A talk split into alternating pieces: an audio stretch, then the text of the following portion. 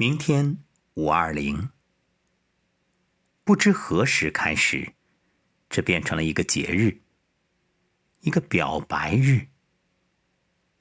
且不去寻根究底，就说这个日子对大家来说有什么意义？在我看来，它比许多从国外学过来的节日都更有意义。为什么？因为国人。一贯含蓄，爱你在心口难开。那么这一天，勇敢的把爱说出来，其实并不只局限于爱人之间，也包括父母、孩子，乃至亲朋好友、同事、相邻。当大家用这样的表达来传递彼此的。心情之时，爱在心间流淌，美好与喜悦，都是一种能够滋养身心的能量。今晚在某个课程上，我给大家布置的作业就是，请说出“我爱你”。于是下课之后，课堂一片欢声笑语，彼此“我爱你，我爱你”。我爱你。有伙伴说，从来没说过这三个字，而这一刻说完，身心都很愉悦。还有的伙伴说，看到别人对自己说这三个字，马上后背就冒汗了，就暖暖的感觉。许多人都是缺爱的，其实许多所谓的。不正常举动，也正是一种向外界索求爱的表现。唯有富足，才能给予；内心匮乏，肯定索取。自己若没有爱，又该怎么去传递爱呢？所以你会发现，一个生活在幸福家庭的孩子，从小来自父母满满的爱与关怀。他的内心就充盈着喜悦，他也很乐意把爱给出去。反之，若是从小就得不到爱，得不到关怀，那很有可能，他不仅不愿给爱，反而会充满仇恨。当然，这只是普遍现象，却并不绝对。此刻，距离五二零只剩几个小时了。当我们迎来。这个特别的日子，同时也是夏季第二个节气小满，真是很有意思。人生最好的状态是小满，因为没有太过，一切都是刚刚好。不由想到木心先生的那首诗：“从前慢，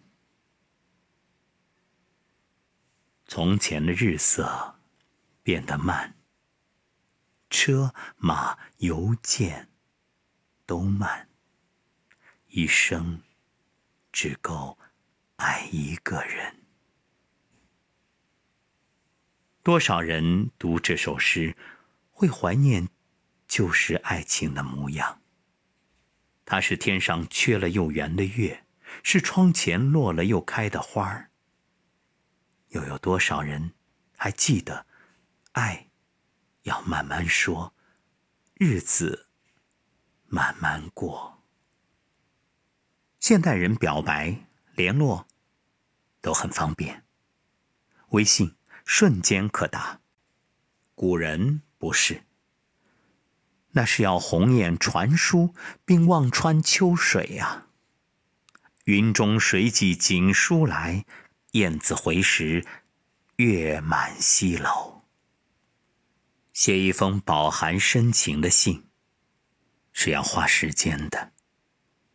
于深爱的人而言，笔是纸上游走的花儿，字是心里最真的话。所爱隔山海，遥寄相思意。这是吴越王钱镠对妻子的深情。在夫人回娘家探望母亲许久未归之时，钱刘写了一封信给妻子，催他早早回来。但他一想到回来的路上崎岖难走，便又不忍心催促了，最后只写了一句：“陌上花开，缓缓归矣。”一边赏花，一边慢慢回来。我在家里慢慢等你。吴越王钱镠原是一介武夫，若非用情至深，怎能写出如此深情之语？时光凉薄，纸短情长，或许这就是爱情最好的模样。比起如今许多豪华盛大的婚礼。陶行知与妻子吴树琴的爱情誓言更令人动容。他们虽然相差了二十多岁，却志趣相投，渐生情愫。这或许就是吴树琴所说“前世有缘，无法奈何”。后来两个人在重庆的学校里结婚了。正值抗战，没什么积蓄，于是选择了裸婚。新房是一座废弃的旧碉堡。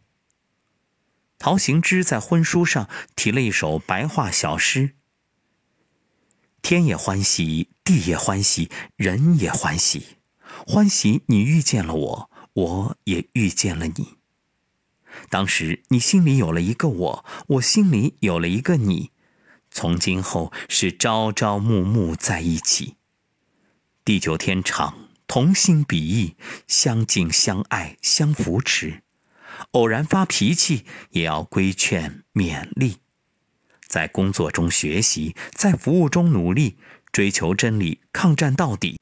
为了大我忘小己，只等到最后胜利。再生一两个孩子，一半像我，一半像你。惊天动地的承诺。从来都不用钻戒来证明，哪有什么天长地久，只是把我的真心赋予你，把你装在我的心里。一九四零年，十八岁的饶平如遇见毛美棠，两人一见如故，喜结连理。一九四六年，饶平如上了内战前线，他说。在遇到他之前，我不怕死，不惧远行，也不曾忧虑悠长的岁月。现在，却从未如此真切的思虑起将来。战后没多久，饶平如就被送去劳改，一别二十二年。毛美棠一直在等他，而回来没多久。美棠患上了尿毒症，神志不清，对饶平如大喊大叫。可有一天晚上，美棠突然说想吃杏花楼的点心，饶平如连夜骑车去很远的地方给她买回来。买回来，美棠却又不吃了。平如说：“不这样做，我心就不安，理就不得。”二零零八年。毛美棠去世之后，饶平如很少说话，拿起画笔，凭借所有记忆画下他和美棠的故事。一辈子就这么长，人生中你可以做的事情一定要去做，比如主动把握一次机会，比如全力的去爱一个人。就像饶平如所说：“要敢相信，和你天长地久。”才敢说一句“来日方长”。明天就是五二零，一个说我爱你的日子。互联网时代，朋友圈的爱情似乎都一个模样。我们总是急于追问，急于寻找，急于得到，却忘了世间还有一种爱情：相濡以沫，不离不弃，牵了手就不放。在平淡的日子里，情话慢慢说，日子慢慢过。不知不觉，白了头。